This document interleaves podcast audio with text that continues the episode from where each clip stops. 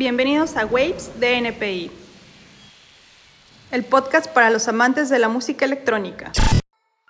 Hola, ¿qué tal? Bienvenidos a un episodio más de la quinta temporada de Waves NPI. Y como ya vieron en el título de este episodio, tenemos a un productor mexicano, al buen Aradia. Bienvenido, ¿cómo estás? Hola, ¿qué tal? Mi nombre es Aradia. Eh, creo que todos me conocieron alguna vez como Nodek. Alguna vez, Nodek desde hace, desde el 2006, pero ahorita pues bueno, estoy eh, con este proyecto, Aradia. Y bueno, pues encantado de estar aquí con ustedes. No, hombre, al contrario, muchas gracias por, por jalar a la entrevista. Y bueno, como dices, ya has tenido algunos proyectos y así. Cuéntanos un poquito de tus inicios para aquellos que todavía no te topan como Aradia o no topan tu otro proyecto anterior. ¿Cómo fue que empezaste? ¿Hace cuánto? ¿Y cómo estuvo toda esa onda? Bueno, pues todo empezó, ¿qué será? Como desde el 2004, 2005, por ahí. Empecé a ir a las fiestas, rape, toda esta situación. Ya tenía algunos conocimientos musicales, todo y este, y bueno, pues cuando fui, pues me dio un gran impacto toda esta situación de la música, la psicodelia y todo, y me di cuenta que pues había un gran mundo, ¿no? Había, un mundo de inmerso de artistas y todo, ¿no? Yo la verdad, pues en ese entonces eh, todavía sentía que por aquí en el Estado de México, pues todavía éramos provincia, ¿no? Entonces apenas estaba la afluencia del Messenger y de todas estas eh, redes sociales primitivas, podemos decir así esa categoría. Y bueno, pues a mí me, me, agradó muchísimo esta, este encuentro, creo que desperté, abrí más los ojos. Yo ya iba a la escuela y a la preparatoria 3 en la UNAM, allá en Eduardo Molina. Y de ahí, pues bueno, eh, pues me di cuenta de que pues varios chicos pues también les gustaba y todo. Y pues empezó a ir un poco más de, este, de cosas, ¿no? De, cada vez más gente conoces, cada vez más cosas. Y este, y bueno, pues me, dio, créeme, fue algo para mí emocionante. Y desde el primer momento que yo vi la cabina o el escenario, dije, quiero estar ahí. No sé, creo que todo el mundo lo dice, es algo muy trillado, pero dije, quiero estar ahí. Y no sé, desde ahí, la verdad es de que eh, hice todo lo posible, no había, bueno, redes sociales tan, tan marcadas, todo era voces, o estaba terminando esa época, esa de, que todo era como a voces, del flyer, de todo esto. No sabía qué hacer, no sabía si había escuelas de música, no sabía si había escuelas de música electrónica, las tornamesas y todo eso pues era muy caro, eh, no sabía absolutamente nada cómo se hacía. Y todo lo fui descubriendo, todo lo fui pues buscando, encontrándome gente y me he encontrado gente pues buena y mala en esta, en estas, en este mundo ahí, en este mundo de la música electrónica, de la escena, gente peligrosa, pero también gente que me ha apoyado y que bueno, me ha ayudado muchísimo, gente que me ha metido en problemas y gente que me ha hecho cumplir mi sueño, ¿no? Entonces desde ahí pues comencé, me armé unos players, y bueno, pues empezaron a dar las fiestas, empecé a tocar en festivales. Como a los dos años empecé a tocar ahí, por ahí toqué en el Atmosphere, uno que se llamó Vision Quest. Y de ahí, bueno, pues empecé, empezamos con esta parte de organizar festivales, no sé si lo recuerdes. Eso fue, y eso fue mis inicios, ¿no? Empecé como a esta parte de la organización de festivales que se comió una gran parte de, de mi vida. Y además eran, como dices, eran otros tiempos donde la escena era muy diferente. Todas las redes sociales vinieron a revolucionar toda, toda esta parte de, cómo se congregaba la gente y cómo se hacía la publicidad y demás. Y tú empezaste, digamos, muy rápidamente. A los dos años ya estabas tocando en festivales, pues bien grandes. Y eh, empezaste en el Psytrance, entiendo entonces, ¿no? Sí, fíjate, yo empecé en el Psytrance y pues para mí todo era trans, ¿no? Y ah, bueno, pues la verdad es de que pues ya nada más veía mis headliners y me iba, no, no sabía que existía el progreso. Y la verdad siempre eh, como que, como que, no sé, como que era el clásico chico del, salón que no ponía atención y pues ya nada más era como que enfocarme en pasar. Entonces, pues eso fui puliendo yo de ser un poco más observador y ya vi que había el progressive y todo. Empecé a, a, a, ir también a fiestas de progressive trance y todo, que se puso un poquito de moda. Y de hecho, pues bueno, ya yo entré a este crew eh, llamado XDC alguna vez. Empezamos a hacer, hicimos el Tribal Ecos, donde trajimos a eh, como unos siete lives de otras partes del mundo. Trajimos este de esta disquera de Ecos y Tribal Vision en esa época. Ves que Ecos era de DJ Joshua y Tribal Vision de DJ Slater. Y pues bueno, fue una fiesta muy bonita en la Marquesa. Y eso marcó para mí también como que una parte de productor de festivales, más que nada. O sea, yo ya nada más no era DJ, ¿no? Ahora de pronto volteé y dije, chin, ya estoy como que invirtiendo ahora invertimos poquito cada quien, o sea, no creas, cada quien como que tenía ahí su guardadito y te hablo de poco, muy, muy, muy poco. Y pues nos aventamos así con preventas, como que se prendió la banda y que con preventas terminamos como que pues ahí pagando la fiesta. Y bueno, pues hubo una ganancia pequeña y a los, meses siguientes hicimos el famosísimo Tribal Park de la disquera de Plastic Park, ahora con Tribal Vision. Y pues trajimos a DJs en ese entonces, que era el proyecto este de YMS, se llama Rick y Bansi, paz descanse, Rick creo que falleció. Y bueno, también fue el boom, ¿no? Entonces ya es cuando este Osho me, nos dice, ¿por qué no hacen una, un, evento de, de techno totalmente, ¿no? Entonces fue cuando nació el famosísimo Soul Tech, y que de headliner pues venía Popov. Y, de, y ese Soul Tech, de hecho, eh, llevó a muchos, este, hoy en día, como unos tres, cuatro proyectillos, o proyectos, perdón por la minimización, es modismo mío, pero proyectos que estaban en ese entonces ahorita realmente despegaron muchísimo.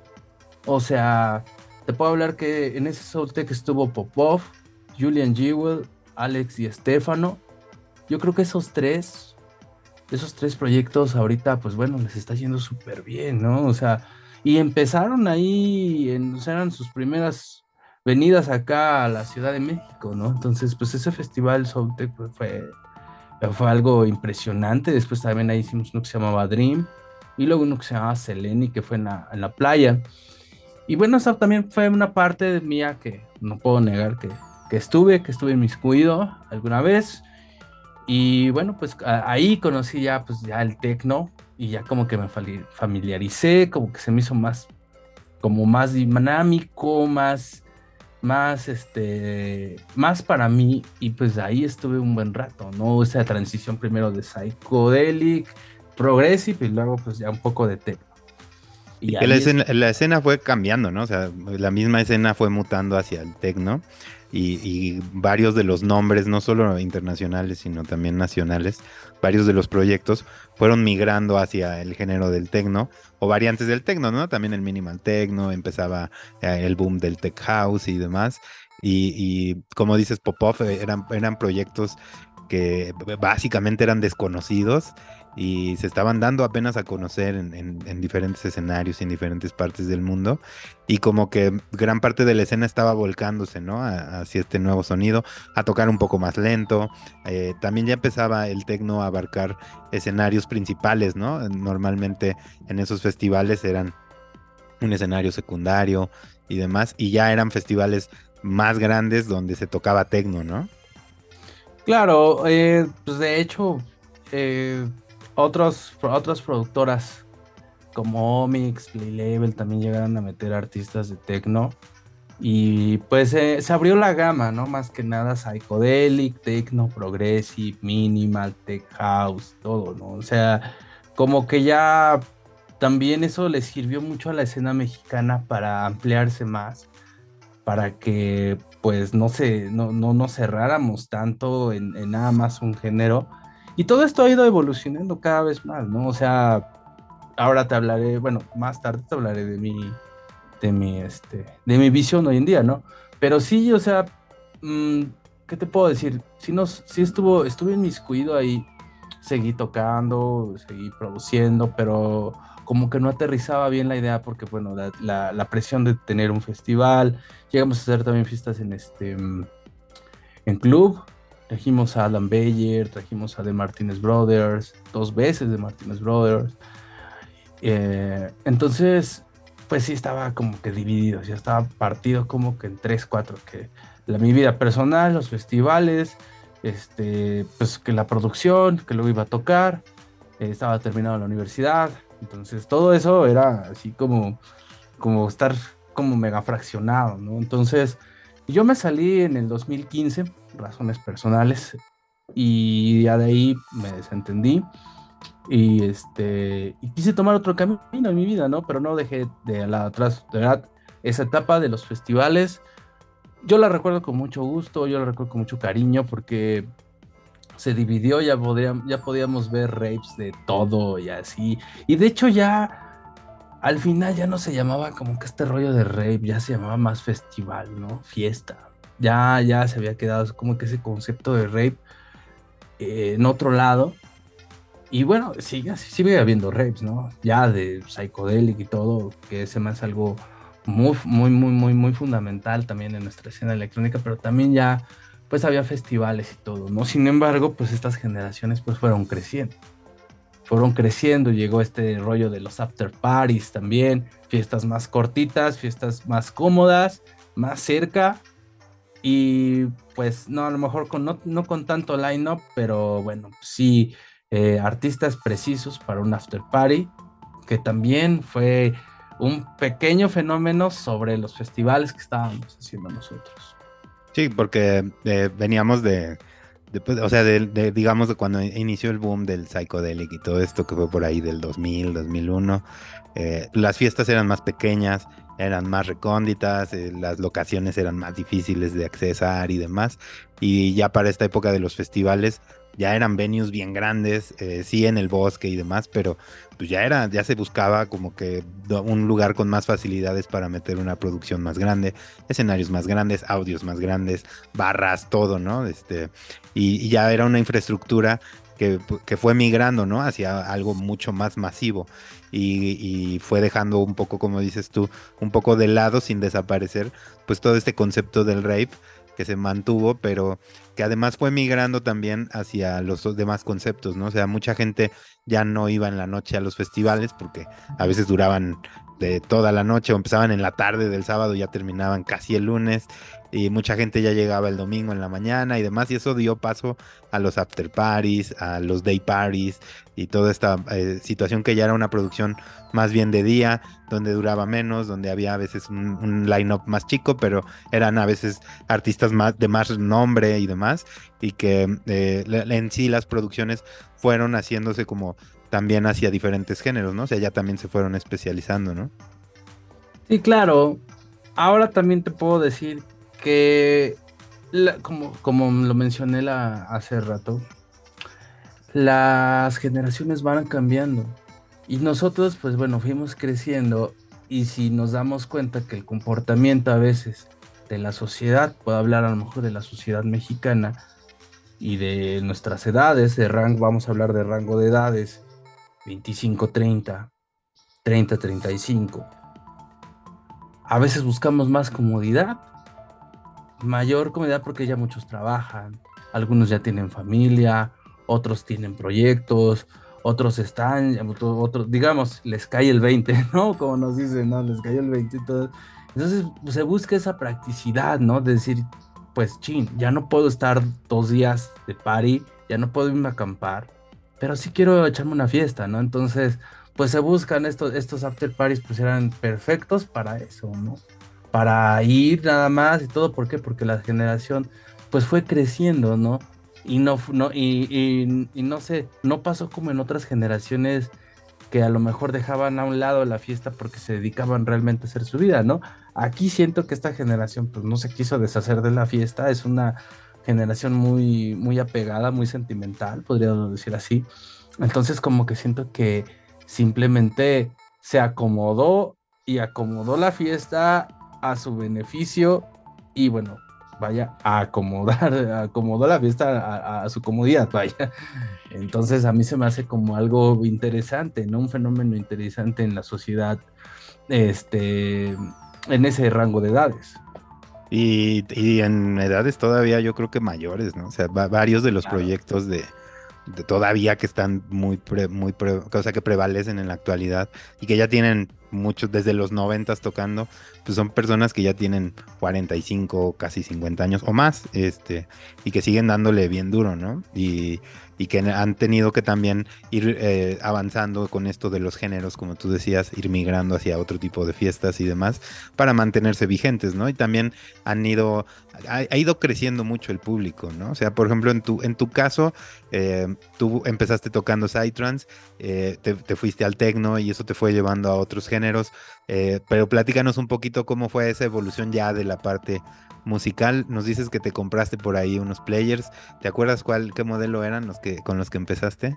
Claro, eran unos 300, unos Pioneer 300, estos que tenían los botones morados y la mixer era creo que también la 300, eran plateados. Luego tuve unos 850 cuando pues, ya medio me fue bien. Y creo que nada más han sido esos dos. Entonces, me prestaron ahí un controlador, controladorcillo.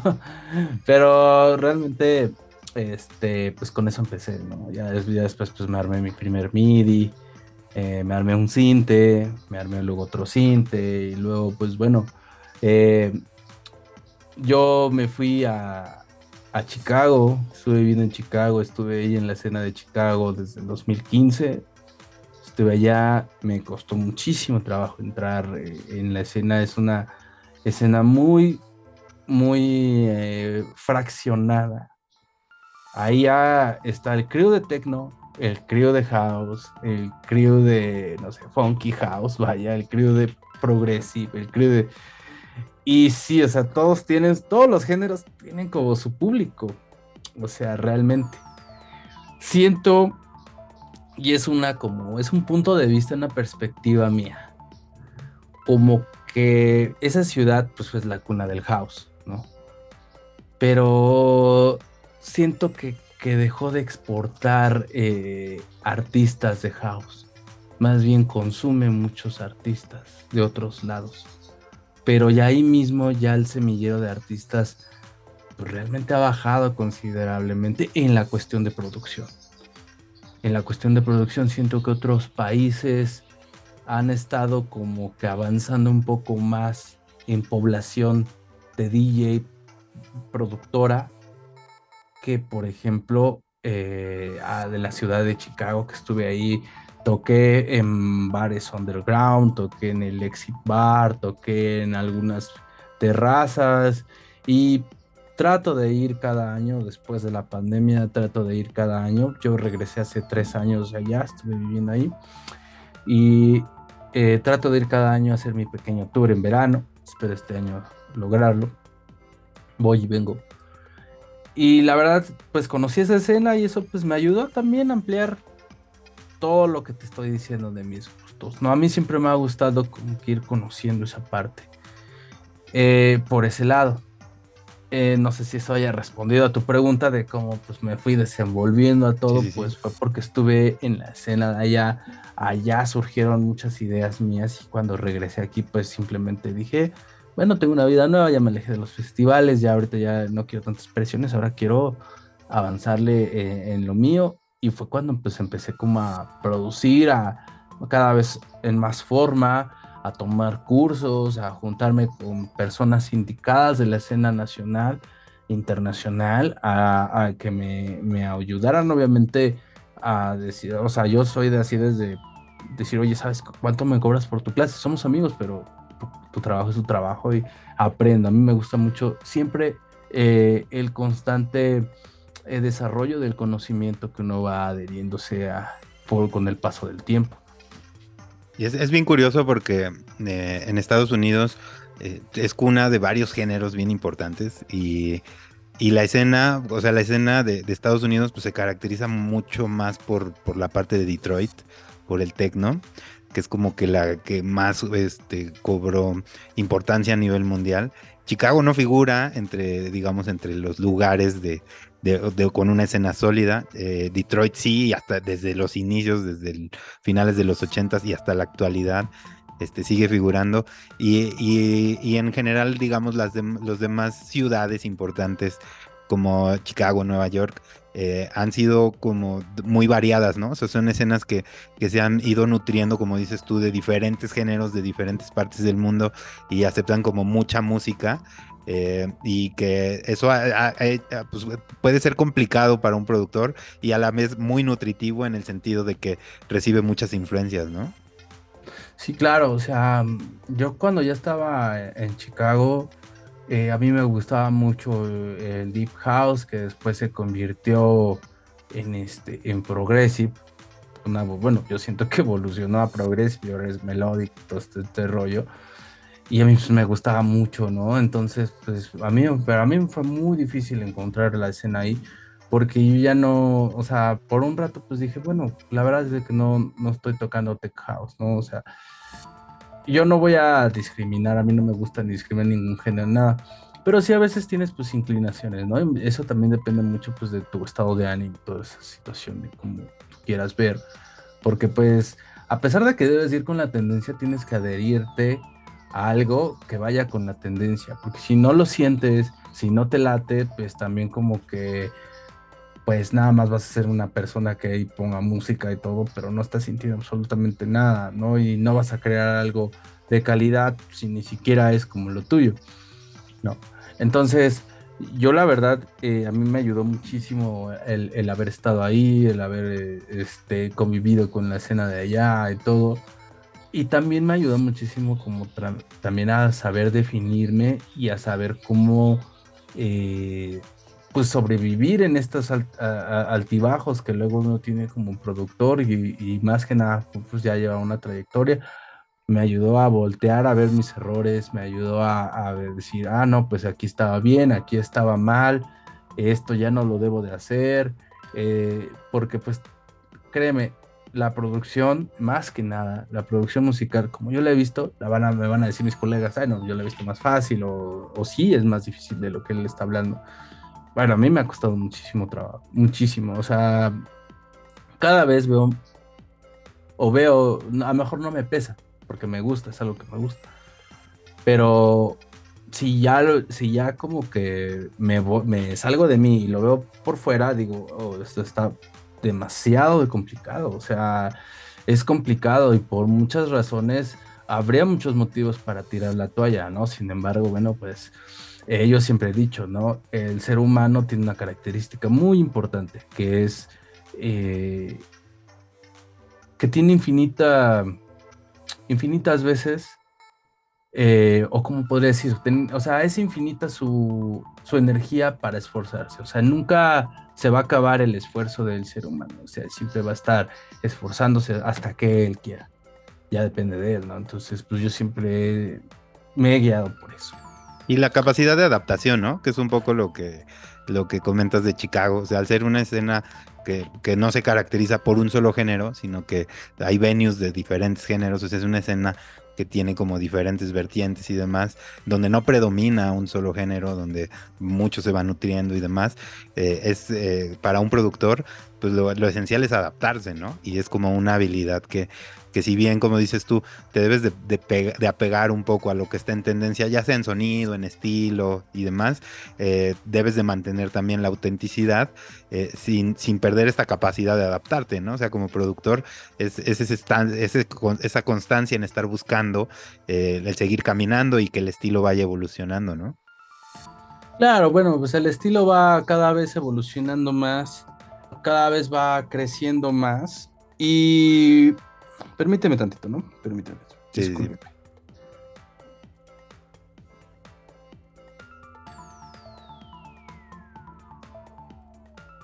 Sí.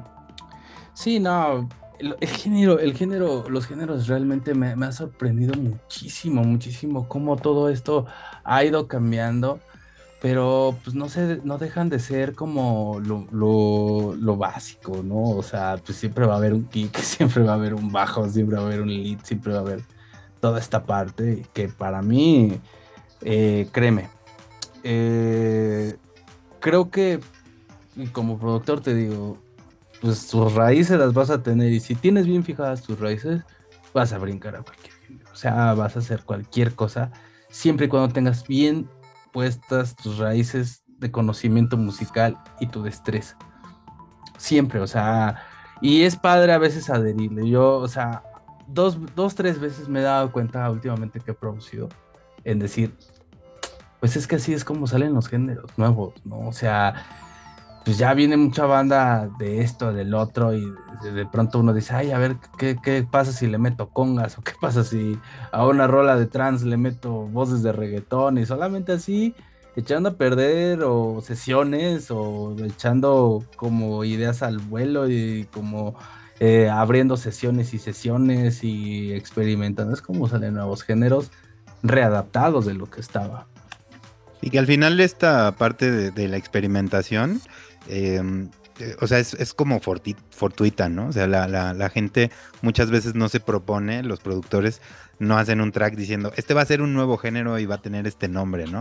Este, la gente que escucha, las plataformas y demás, son las que bautizan a los géneros, ¿no? Eh, son las que...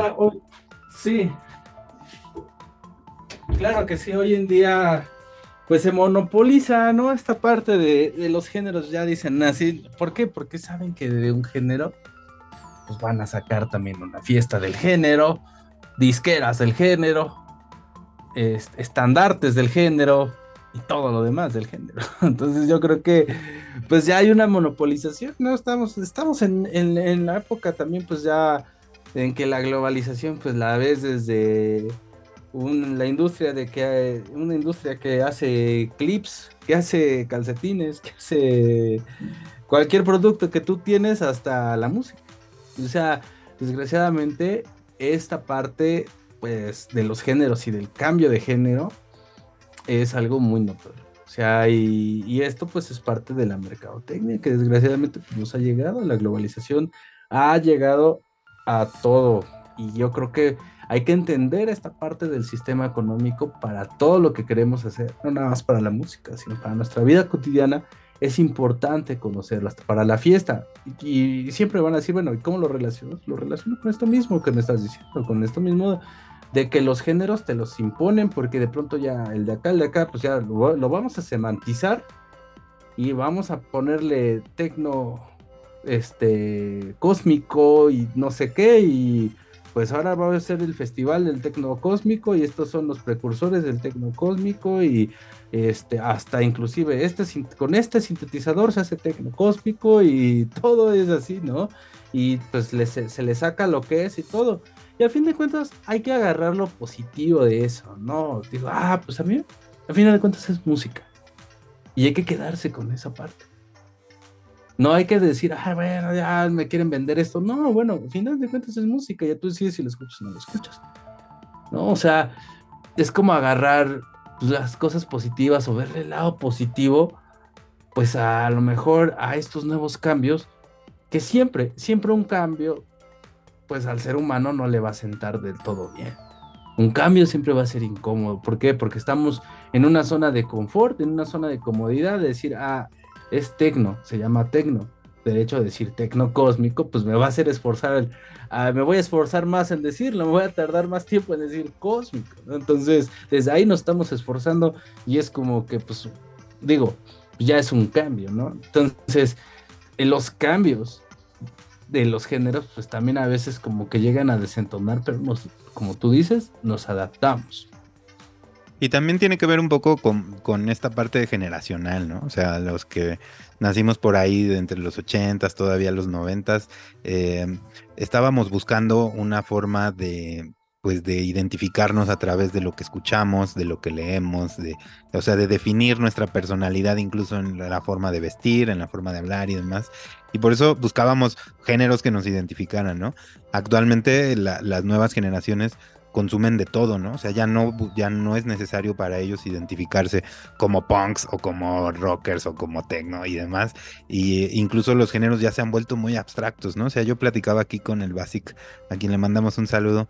Todo este movimiento del indie dance que, aparentemente nadie se, se propuso y nadie se propone hacer indie dance sino que las plataformas como Beatport, SoundCloud y demás ya se veían en complicaciones serias al poner, al catalogar la música, ¿no? O sea, porque ya mucha gente está haciendo música que ya no encaja en el deep house, ya no encaja en el progressive, ya no encaja en el techno y las plataformas dijeron, pues ya todo es indie dance, ¿no? Y ahí metamos todo lo que no sepamos qué es, pues ahí lo metemos, ¿no?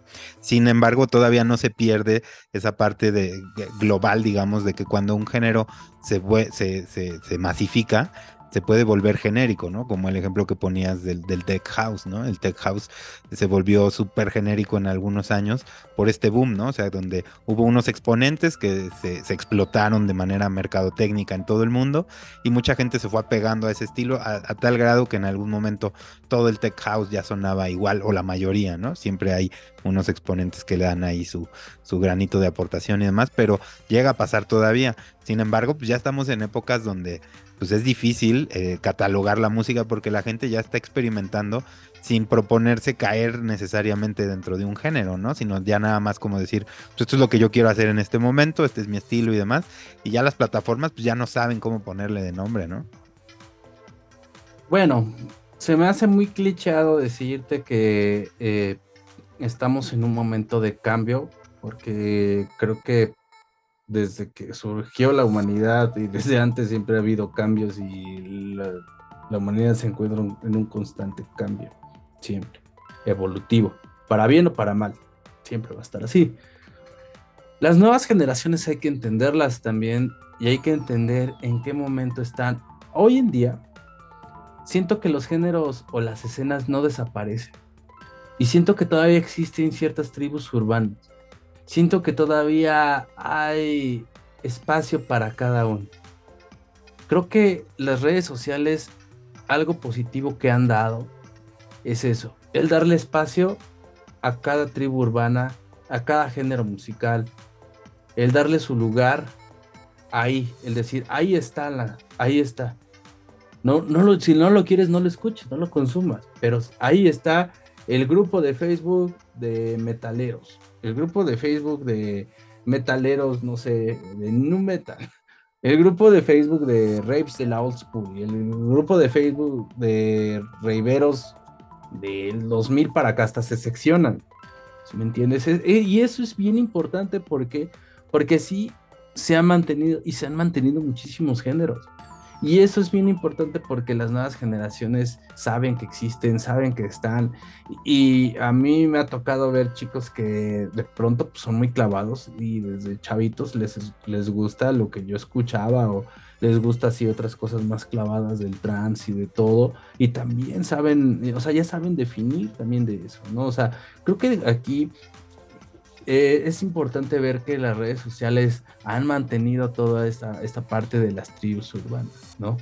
Pero no tiene nada que ver con la mercadotecnia y con lo que nos quiere vender a veces la escena o quienes están detrás de la escena hasta mero arriba, ¿no? Quienes están moviendo todo, pues ahí sí ya es diferente. Ahora que me dices esta parte de lo del indie dance y todo, yo te puedo comentar que, bueno, o sea, la tecnología también ha avanzado la cuestión de la producción. Y ahora es súper fácil, o cada vez la tecnología facilita las cosas para el hombre. Entonces yo pienso que esta tecnología pues te hace como que cada vez las cosas tan fáciles que pues ya tienes tiempo también para hacer otras cosas o para experimentar o para adherirle, para todo. No es lo mismo sentarse hoy a producir algo hoy en día que hace 20 años, que hace 10 años. Hoy hay muchas herramientas que te van a transportar, no nada más te van a facilitar, no nada más te van a hacer ahorrar tiempo, te van a llevar a otros lados, te van a llevar a lejos, te van a llevar a, si tú las sabes hacer y todo, te van a transportar a otros lugares de la música, ¿no? Del sonido, de la creación del sonido, de la edición del sonido, de todo.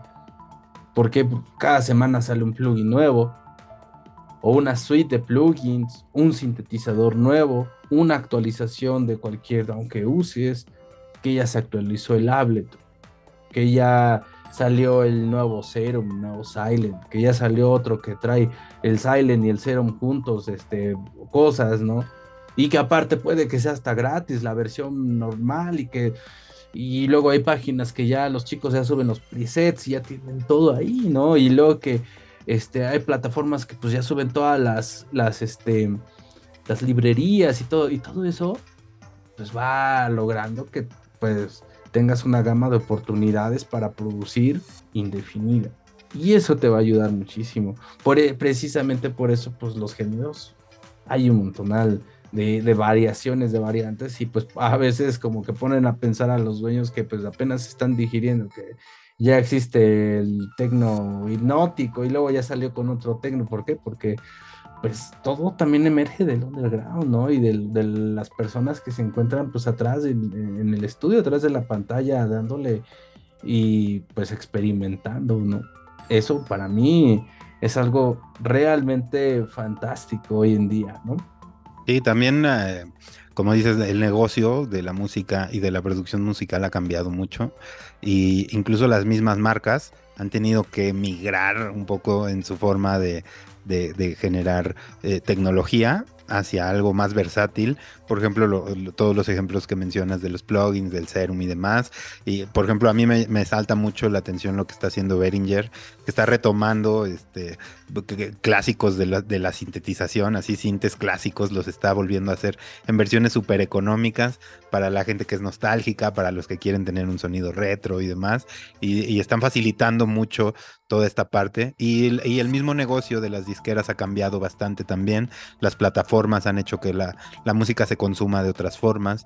Eh, ya es muy difícil que también la gente compre música, porque también ya la tienen disponible en, muchas plataformas de manera gratuita. Y esto ha cambiado y ha evolucionado mucho, eh, incluso también en la forma en la que un artista se presenta en vivo, porque eh, antes era muy fácil para un artista traer música nueva y que nadie podía encontrar en su momento. Ahora ya hay muy pocas cosas bajo el sol, o sea, ya si algo está en la red, ya cualquiera lo puede ver, o incluso si no está disponible en las redes, ¿no? Si sales y lo tocas en un gig y alguien te grabó y lo subió en sus historias, ya ese track, ya, ya alguien lo escuchó y está la facilidad de escucharlo y de reconocerlo, y eso ha cambiado mucho la forma de este negocio este, es, un tema súper interesante. Déjame hacer un, pequeñísimo corte y regresamos con esto porque me interesa mucho saber qué Claro, lo retomamos. y la, gente que nos está escuchando por Spotify ya sabe que esto nada más es un pequeño parada en pits. No nos tardamos absolutamente nada, ni siquiera se siente el corte. Regresamos. Bueno, pues lo prometido es deuda, no se sintió absolutamente nada gracias a la magia de la edición y la tecnología. Y justo estábamos hablando de estos temas, de cómo la tecnología ha cambiado eh, tanto las plataformas, eh, las redes sociales, eh, la interacción entre la gente. tú ponías el ejemplo de las tribus urbanas, que ha sido que, que, ha evolucionado también, porque antes, pues, de, pasar de, de, ser, digamos, grupos de gente que tenía que reunirse para, para socializar y tener sus cosas en común, a estar a través de un dispositivo. Y la forma en la que ahora consumimos la música, que es súper inmediata, o sea, ya los, los digamos, un hit, pues te dura muy poco, ¿no? Antes un hit te duraba meses en los charts, ahora un hit te dura una semana o menos en los charts. Eh, todo va cambiando muy rápido. La forma de producir ha cambiado mucho. Tenemos acceso también a mucha tecnología y cada vez más reducida, ¿no? O sea, yo empecé a producir por ahí del 2002, 2001 y tenías que tener pues, un, estudio más en condiciones. Ahora hay gente que lo hace desde su computadora con unos audífonos y hay plugins que te calibran los audífonos para que suenen a, estudio o suenen a otra cosa y ya tienes como una aproximación más a, algo más profesional sin necesidad de invertir mucho. ¿Cuál es tu opinión en todo esto? ¿Cómo te ha afectado a ti y cómo lo ves? Sobre todo esta parte del consumo de la música, que es súper importante. Bueno, eh, esta parte del consumo de la música, sí, la verdad es de que también hay que, hay que ver que las cosas como productores, hay que ver las que las cosas han cambiado rotundamente. Y más que nada, yo creo que, yo creo que en esta vida pues también nada es fácil, ¿no? Cualquiera estaría en los tops y cualquiera estaría así, ¿no? Yo creo que es un reto y cada vez está más complicado. Sin embargo, no creo que sea un obstáculo cuando tú tienes bien definido que realmente sí, sí este, estás haciendo bien las cosas. Al final de cuentas, esto es algo pues a veces hasta motivador, porque pues el camino ha ido cambiando y eso hace que también conozcas nuevos panoramas, ¿no? Entonces, hoy en día, en lo personal, pues yo me fijo más en, tener plays en Spotify que ventas y estar en tops en, en, Beatport, ¿no? Pero, o sea, mi estrategia pues es pegarla a todo, ¿no? O sea, todos los, todas las plataformas y redes sociales, ¿no? Pero a mí me gusta más que mi música pues llegue a, a, a, pues, como digamos, digamos que llegue a la banda, ¿no? O sea, que lo escuche la gente, que me, realmente me escuche quién va a ir. O sea, quién va, quién va a ir a tocar, a verme tocar y todo eso. O sea, a mí me gusta más eso. Y eso es algo bien importante, ¿no? Eso es algo bien, bien, bien importante. Que este. Que eso pues, se debe de ir desarrollando, ¿no?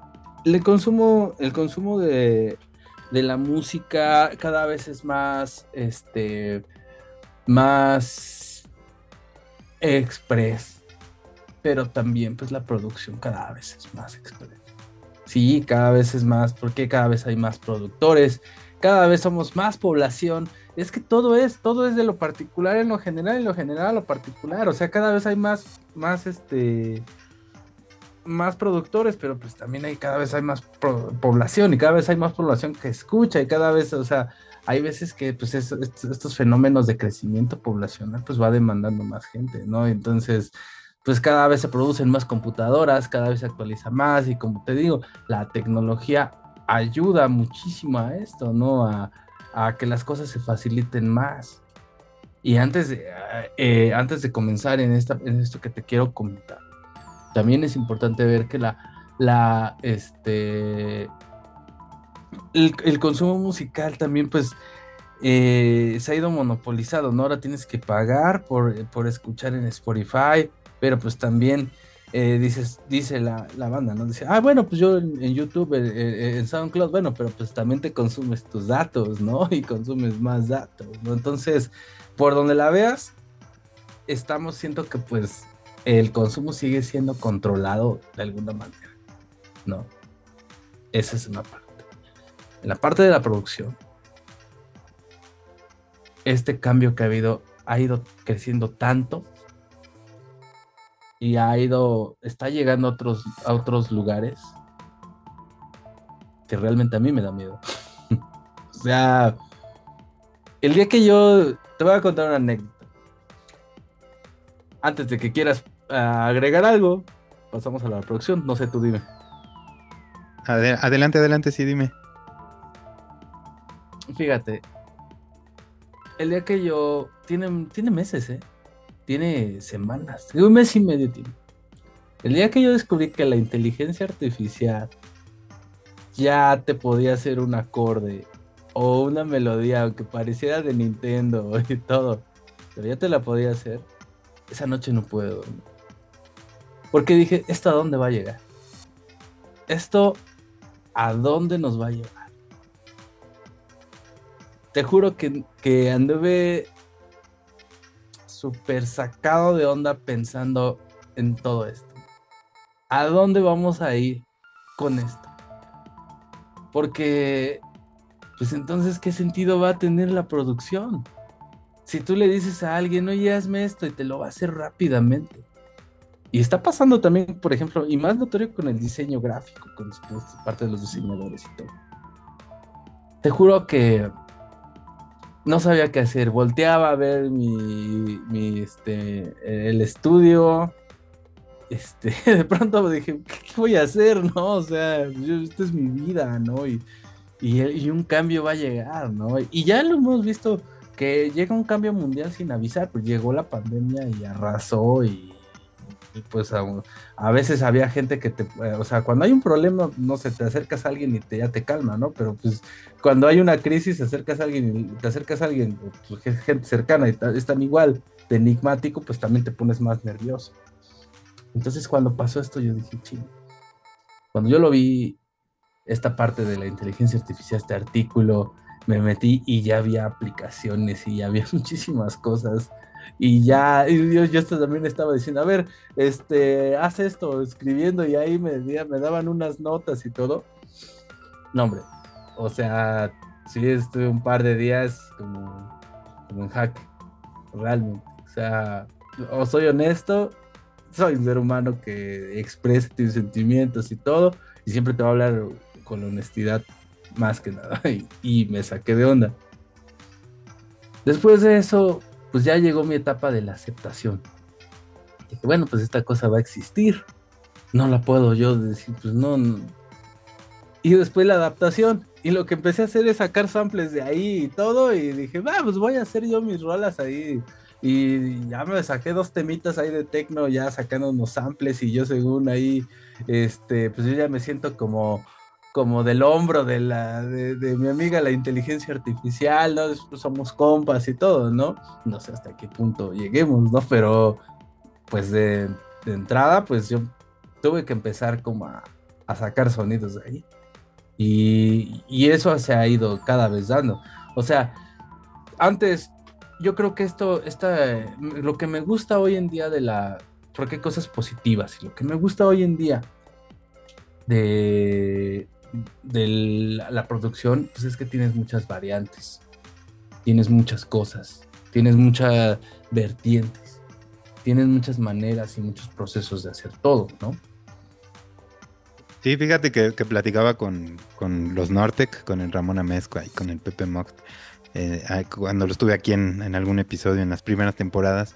Hace un par de años está, estábamos en plena pandemia y este Ramón Amezcua me dice, es que yo ya no utilizo, ya no requiero los servicios de un ingeniero de mastering. Dice, yo ya lo hago todo con inteligencia artificial. Entonces, este, ya todos los tracks los subo, el, digamos que la inteligencia artificial decide qué es lo que le hace falta, qué es lo que le sobra y demás y, lo, y me da unos resultados bastante buenos, ¿no? Y fue algo que me llamó mucho la atención. Y desde ese momento yo también como que empecé a convivir un poco más con esta parte de la inteligencia artificial. Y, y, también platicaba por ahí con otro productor, este, con Julián Brody, eh, a quien le mando un saludo. Y le decía, es que mira, toda esta parte de la inteligencia artificial es como cuando apareció la motocicleta, ¿no?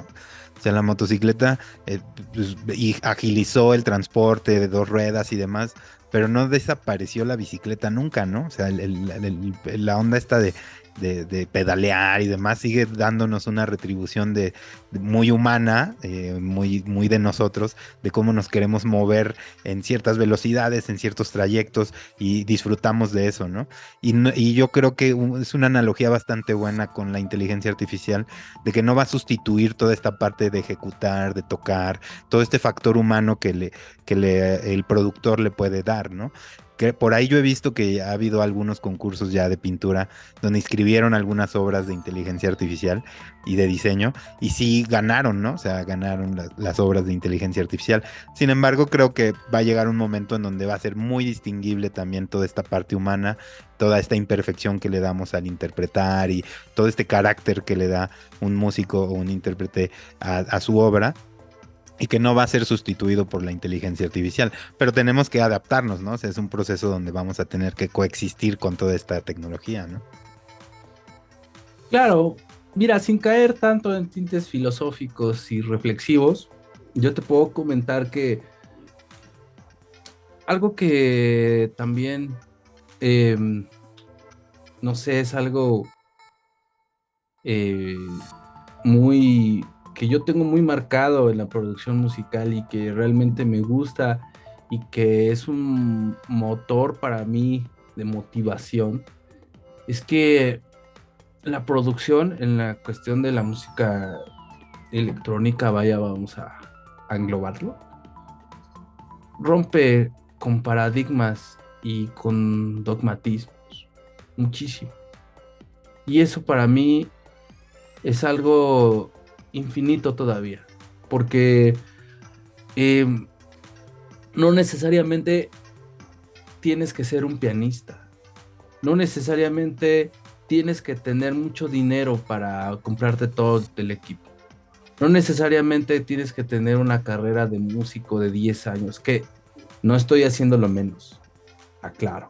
No, nunca voy a hacer menos a nada, ¿no? O sea, eso o yo quisiera haber tenido una, una formación así, ¿no? Pero si a alguien le gusta, lo hace y busca la manera, porque hay muchas formas de sacarlo. Y ya creo que ya depende mucho de la persona. Si eres un pianista formidable y agarras los sintetizadores y te va bien y haces buenas figuras, pues está súper bien. Pero también he conocido gente que no sabe nada y hay que reconocerlo también, que no sabe absolutamente nada de música y en dos años aprende dos, tres cositas y todo, y también saca un tema que te hace bailar. Aquí depende mucho del esfuerzo de la persona, el esfuerzo propio. Y eso es bien importante, o sea, eso para mí rompe muchos esquemas. Muchos esquemas. Hay gente que tiene la computadora más cara, y no te saca un tema. Hay gente que tiene la computadora pues más económica. Unos unos este monitores o unas bocinas de estéreo. Me llegó y me tocó ver y sacó tracks en top. Aquí depende muchísimo de la capacidad también del ser humano.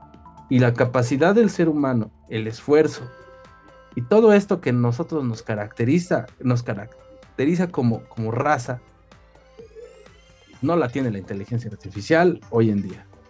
Entonces, eso es bien importante, que todavía podemos dominar esa parte, ¿no? O sea, no vamos a caer en Terminators y todas esas cosas que la gente se malviaja, ¿no? Tal vez ni nos toque o no sabemos, pero ahorita hoy en día tenemos eso y hay que vivir el presente que estamos teniendo. A mí me dicen, oye, pero es que eres Aradia, eres ávido, eres que tienes este, este proyecto de, de Sergio Ávila, que fuiste alguna vez, no, de todo. Bueno, ahorita me estoy enfocando en, Aradia, porque Aradia, bueno, hace, este, me ha ido bien con Aradia, me ha, sido un proyecto padre, pero hoy en día, si tú quieres tener tres proyectos, pues puedes tener hasta cuatro. Nadie, no hay una regla, no hay una, no hay nadie, un juez, no, no me imagino un juez que de la música electrónica te, que te diga, oye, tú no puedes tener más de tres proyectos porque no, puedes tener los que tú quieras, ya depende de ti cuántas rolas quieres hacer en esos tres o si los quieres tocar como live, como live set, como DJ set, como tú quieras hacerlo. Y eso es bien importante, eso para mí es algo, créeme, demasiado eh, gratificante el saber que puedes hacer lo que quieras. Mañana quiero abrir un proyecto de, no sé, chill out con metal y lo voy a hacer, ¿no? Es mi proyecto, es lo que yo quiero exportar al mundo, ¿no? No sé si sirva o no sirva. Habrá gente que le guste, habrá gente que no le guste, si lo hago bien, si lo hago bajo los parámetros musicales, pues obviamente este, echaré la moneda al aire, con muchas monedas que voy a salir, salgo de mi casa y, si yo volteo abstractamente al cielo, veo muchas monedas al aire de muchas personas. Si yo me meto a las redes sociales, si yo me meto en Instagram, hay muchas monedas al aire, muchísimas. Y, eso es porque se están rompiendo y siempre se rompen esquemas de paradigmas y dogmatismos que nosotros tenemos. Y a veces eso trato de también de hacerlo con Aradia. Y es que la finalidad del arte es eso, ¿no? O sea, una expresión. Eh, artísticamente la, música es como una expresión, ¿no? y mientras una persona tenga ganas de expresar algo a través de la música, que puede ser algo emocional, puede ser algo no emocional, puede ser algo vivencial y demás. Eh, mientras sea una expresión, eso es algo que sí definitivamente la tecnología por sí sola no lo va a poder igualar, ¿no? O sea, es como el carácter humano que tiene, que tiene la música como un arte y en general las artes, ¿no? Pero en lo nuestro que es la música, eh, pues sí es algo que, que, no podemos, es, una parte inherente, ¿no? De, como del, de quien la crea, de quien está creando la música. Y, bueno, en este caso, por ejemplo, para ti, dentro del estudio, ya habla, aterrizando todo esto que hemos platicado, me inquieta mucho cómo es tu proceso creativo, por ahí veo algunos fierros, este, veo que, tienes un Moog, ¿no? Ahí adelante es el Minitaurus. Y, ¿Este o este? Tienes dos, ¿no? El, de enfrente es el Minitaurus, ¿no? El que tienes enfrente de ti. Y el este. de. Ajá, sí, ¿no? Sí. Y el, y allá el. ¿Qué modelo es? Ese sí no lo alcanzo a ver. El Subsequent. Ah, ok. ¿Cómo es tu proceso creativo? ¿Cómo abordas un track? Este, como decías hace un buen rato, em, sí, la música electrónica rompe paradigmas y todo, pero es algo bien básico. O sea, tiene un kick, tiene un bajo, tiene un hi-hat, tiene. Y para ti, ¿cómo abordas un track? Bueno, realmente te voy a hablar antes de eso, de, por ejemplo, es importante como una antesala a, decirte esto para aterrizar este, este, este, rollo que me dices. Eh, el proyecto de Aradia no es un proyecto que se quede en un género. No es un proyecto de una sola tendencia. Porque así lo decidí, así yo quise hacerlo, ¿no? O sea, volviendo a la rompedera de paradigmas y de los ¿Por qué?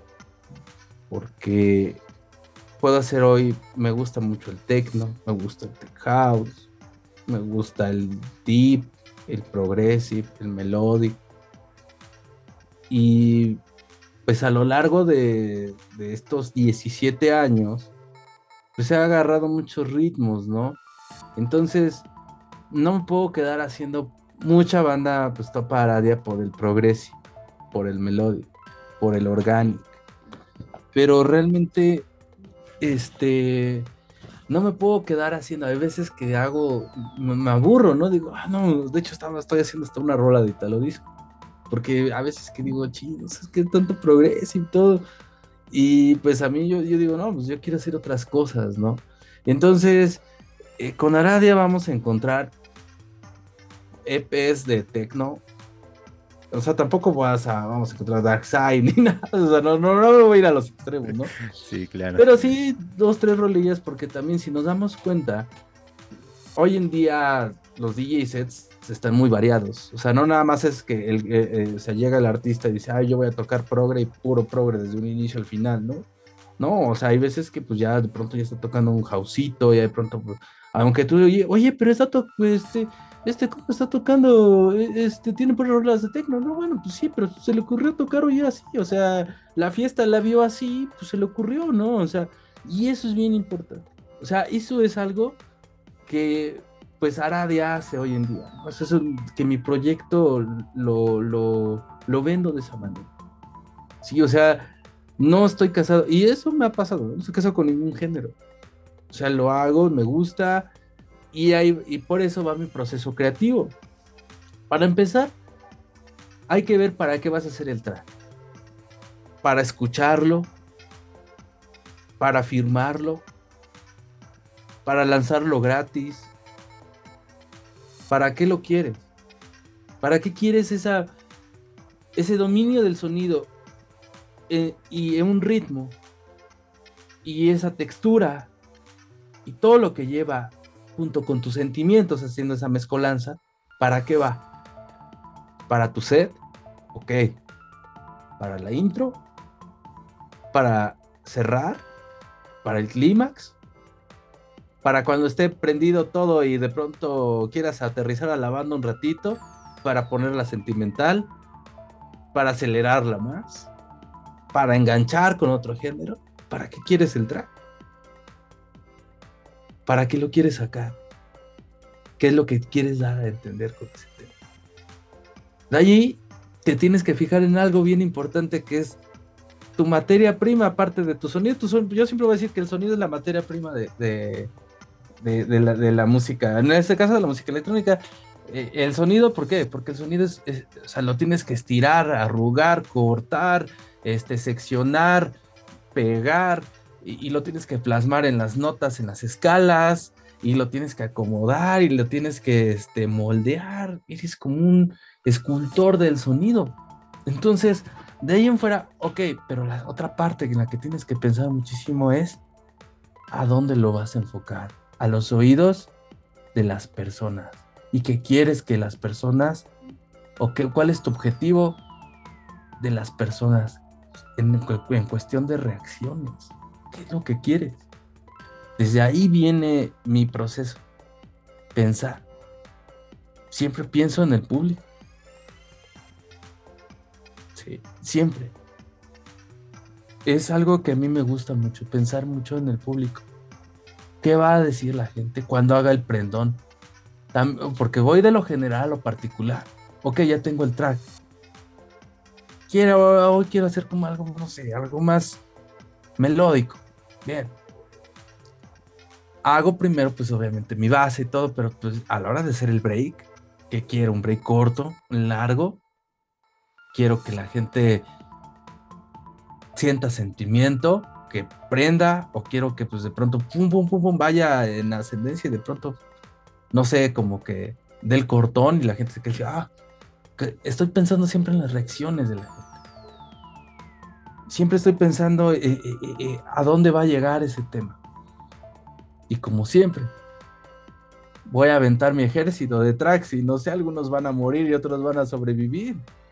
Y eso es algo bien importante que, yo tengo muy marcado, ¿no? Y ya así nos vamos a, la parte técnica. Hago, bueno, hago de todo, así de agarrar en mi Mini Tauri es un bajo y luego lo combino con un kick de una TR que tengo. Hay veces que hago todo análogo, hay veces que hago todo digital, hay veces que hago todo con Serum. Hay veces que sí se pueden decir marcas, ¿no? sí, claro, claro, sí, Hay, puedes, hay veces que hago todo. Hay veces que hago todo de puro nativo de Ableton. Max for Life. Puros, puros de ahí, puros este. De, este. Puros nativos de, de Ableton. Hay veces que quiero hacer las cosas muy de samples. Ah, no, pues soy. Hoy quiero ser lupero. Hoy me desperté con el mood de ser lupero. Hay veces que me da el clásico de que no sé, le pego a un tubo, pum, y ya tengo ahí mi sample. Y digo, voy a hacer aquí, con esto voy a hacer mis percusiones también, o sea, eso es algo que yo hago, ¿no? O sea, no, siempre tengo algo que, hacer en cada track, ¿no? Para no hacerlo como tan monótono. Hay veces que no sé, este, les le extraigo la, voz a, una rola funky, pues ya ahí ya la trato de hacer hausera, ya le meto un bajo pues ya más, más funk, más, más este, pues más de, más retro, más vintage. Hay veces que quiero hacer un bajo, pues, no sé, muy, muy este monótono, lo quiero variar, no sé, o sea, siempre trato de buscar esa gama. Aunque mi música parezca igual de todo, digo, caes en ese error como todo productor, pero trato de, siempre buscar pues nuevos BCTs, es que, y eso depende, porque también a veces caigo en decir, ah, Cero me lo va a resolver todo. Spire me lo va a resolver todo. Diva, todo Diva me lo va a resolver.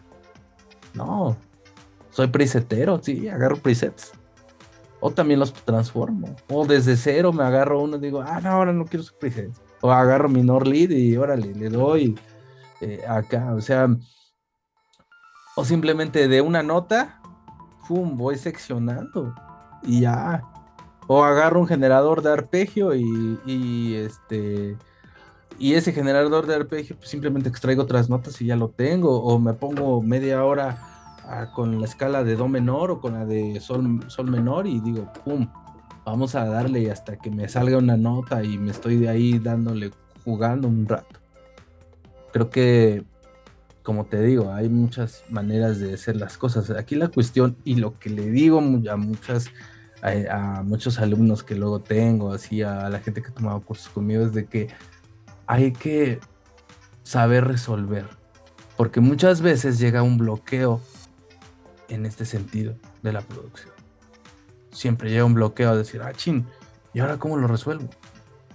Pero cuando tienes más una gama de cosas, de, plugins, de este, a lo mejor un sintecito si tienes la oportunidad, o tienes muchos sintetizadores virtuales, y cada uno tiene una característica y esa manera de Entonces, por ese lado creativo, eh, es mi manera de, trabajar. No tengo un sinte preferido, no tengo, yo creo que pues, todos para mí es todos, todos les tengo un cariño, todos les tengo un aprecio y pues es una conjunción, es, es una sistematización en mí junto con el estudio para hacer un track.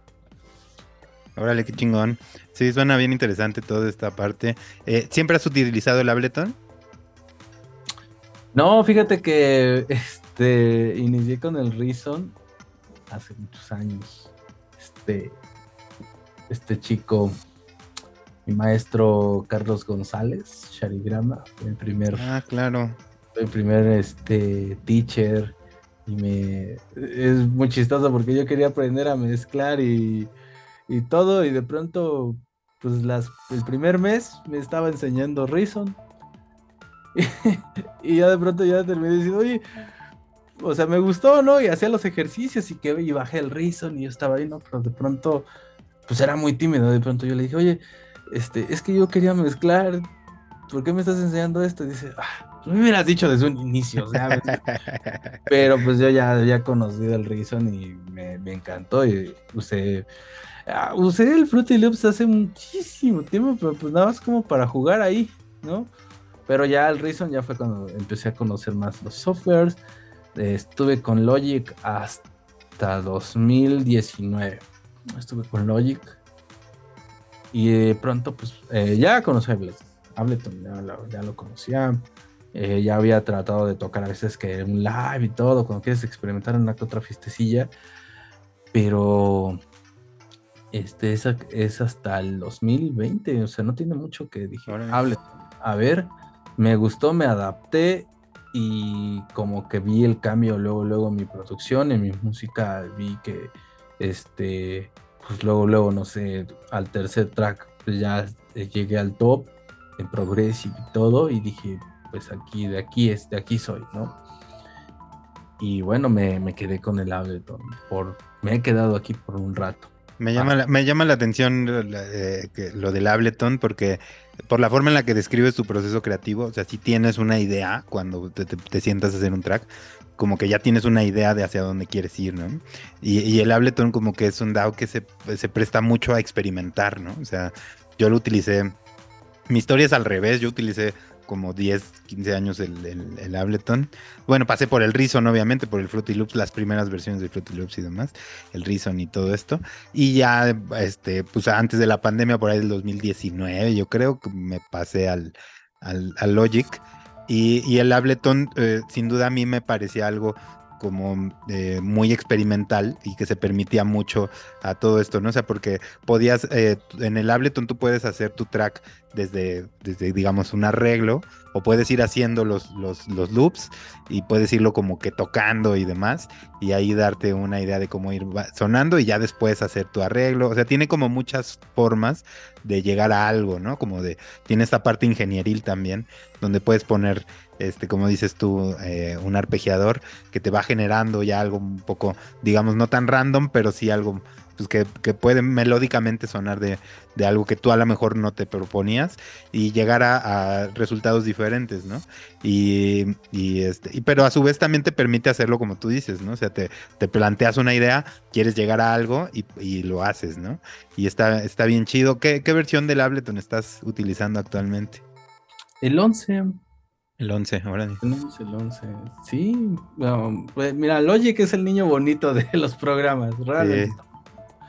Pero pues eh, bueno, y la Aleton creo que pues por ahí tiene algunas cosas interesantes que, que, este, que, te que facilitan un poquito más la producción y eso es importante. Recuerda también que estamos también bajo el factor temporal y el factor temporal a veces este, puede estar de nuestro lado o lo podemos tener en contra. Más que nada en el sentido de cuánto tiempo uno está en el estudio, cuál es la productividad que uno les saca, y toda esta parte, el factor temporal es algo que, nos va también a tanto ayudar a sumar como a restar. Claro. Oye, todos los que tenemos esa escuelita del Psytrance, este, el Norlit es fundamental, ¿no? En nuestras producciones también. El Norlit y los virus, ¿no? Yo por ahí tuve bastante tiempo un virus y el Norlit lo utilizamos también bastante y es como parte de, ese tiempo, ¿no? También de ese factor temporal. En aquella época del Psytrance era como los, los sintes más recurridos, ¿no? Sí, el Norlit de esas, la verdad es de que pues es un cinte muy bonito que pues le tienes aprecio y me gusta de vez en cuando sacar. Me gusta, fíjate, te voy a decir que me gusta mucho. Cuando estoy tocando en vivo, que la banda nueva, la banda que está yendo ahorita recientemente a las fiestas y todo, baile con una rolita ahí que dice unos sonidos de, con el Norlit. O hacer, por ejemplo, este, estos géneros eh, de melodic techno, melodic house, este, con sonidos del Norlit. Sea, digo, el Norlit sigue siendo el Norlit, ¿no? Bueno, ahí está. Sé que hay unos nuevos synths, pero el Norlit sigue todavía siendo bailada la banda, ¿no? Sí, está, está poca madre. Y bueno, este es, sí caracterizó mucho a, algunos géneros en, su tiempo, el, el Nordlit. Igual el Virus, por ahí algunas versiones del Moog también. Este, los Korg también son buenos. Pero sobre todo hay algunos modelos, como tú mencionabas, los TRs de, de Roland, eh, pues, pues, eran las percusiones de, con eso se creó el hip hop y se creó este, el house, por ejemplo, ¿no? Son sonidos muy característicos y que incluso no, o sea, no se dejan de utilizar nunca, ¿no? O sea, cuando te agarras una librería de percusiones, siempre vienen todos los, los del 303, el 808 y demás, ¿no? Sí, bueno, vienen los básicos, ¿no? Pero también hay nuevos géneros donde las percusiones sí este, si te quieres meter en esos géneros, realmente debes de saber bien qué, qué rollo con las percusiones. Por ejemplo, cuando hago dos, tres tracks de organic house o de afro house, no, ahí viene ya una gama de percusiones que hasta terminas este, educándote, ¿no? Hablando, aprendiendo, no sé, algo de la cultura africana, ¿no? Porque la verdad de, demasiadas percusiones ahí vienen. Pero también hay hoy en día nuevos eh, hardware, nuevos este, eh, instrumentos, nuevos fierros, en donde ya le puedes agregar samples y ya los editas ahí y todo. Y, bueno, pues esa parte pues está padrísima. Sí, no, y Roland siempre ha sido bien, bien intuitiva en esa parte. Nosotros teníamos, bueno, con mi amigo Omar, con el que hago Bélica Music, teníamos un, un 808 de Roland, mm. pero era el MC, ya ves que había TR y hay MC808 y ese era sampler también. Era sampler y sintetizador. O sea, tenía toda esta parte de las percusiones, tenía dos canales de sintetización o tres, y este, y aparte era sampler, ¿no? Que era súper complicadísimo de, de, programar, porque se supone que ahí podías ya hacer todo el track, ¿no? Y este y cuando y grababas tus escenas. Entonces ya cuando pasabas de una escena a otra todo todas las, perillas y los faders se movían solitos y la chingada. Este pero sí tenían algunas limitantes no o sea como que nada más por ejemplo en cuestión de percusiones nada más podías hacer hasta 16 avos no o sea no, no había como este, para unos géneros donde tuvieras que tocar a 32 avos y demás ya se complicaba bastante. Claro ahí siempre bueno Ah, eso es también lo que he platicado con muchos productores que dicen, no, yo me voy a lo digital porque luego los hardware, los fierros por fuera te limitan.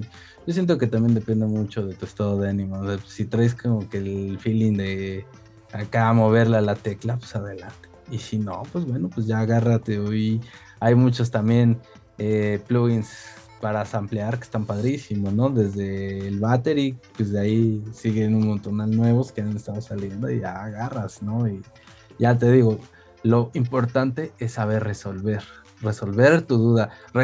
lo que tienes aquí en la cabeza, esa conexión para meterlo en la pantalla y acomodarlo para que suene, ahí viene la, la tu destreza, ¿no? Viene esa tu destreza. ¿Cómo lo vas a resolver? ¿Con qué plugin?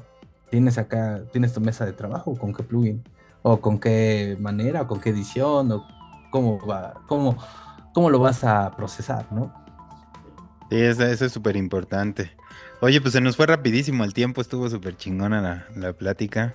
espero te haya, este, te la hayas pasado bien, yo me la pasé súper bien, realmente. Claro que sí, no, pues espero que no sea la última vez que te tengamos por acá y te podamos tener nuevamente. Ahí cuando tengas algún material nuevo, cualquier cosa, pues platicamos nuevamente. Sí, sí, sí, sí, de acuerdo. Yo estoy, yo estoy en la, mejor disposición. Recuerden, pues ahora sí que vienen muchos EPs nuevos. Ahorita creo que todavía estamos en el top eh, con, un, con un track de Aradia en un este en un sello que se llama V, V Noir, que es el sello de Alien Fila, unos chicos de trans ya que ya llevan rato y bueno, pues ahí andamos todavía en el top viene ahí por ahí unos CPS Natura Viva, viene por ahí este, nuevas colaboraciones, viene ahí por ahí un EP que estoy trabajando con Tuop, Odiseo. un saludo al buen Odiseo. Con el maestro estoy ahí trabajando algo. Él, de hecho, fue el que me pulió. De hecho, él, le debo todo. De, lo último, a él se lo. La verdad, muy, muy recomendado. Y bueno, viene, viene, viene eso. Vienen algunas tocaditas ahí en el DF. Apenas están, se están cerrando por ahí. Y este, y más que nada, bueno, también tengo por ahí con, con este chico Perené. Tengo este tenemos un proyecto que se llama Never Ending Loop. Es, una, es un label ahí también eh, que ahí vienen nuevos, nuevos releases. Y bueno, pues seguimos, seguimos trabajando, seguimos este, sacando música, seguimos este, pues en este rollo de, de seguir manteniendo en, el, en, este, en la escena electrónica. Excelente. No, hombre, pues muchas gracias por estar aquí. Este, gracias a todos los que llegaron hasta el final de este episodio. Recuerden seguir a Aradia en todas las redes y en todas las plataformas. También pueden seguirnos a nosotros como a mí, como, como Glicat Music, Belica Music, NPI Label. Eh, síganos en todas las redes y en todas las plataformas. Nos escuchamos aquí la próxima semana en Waves NPI. Cuídense mucho. Sobre. Gracias por escuchar Waves de NPI.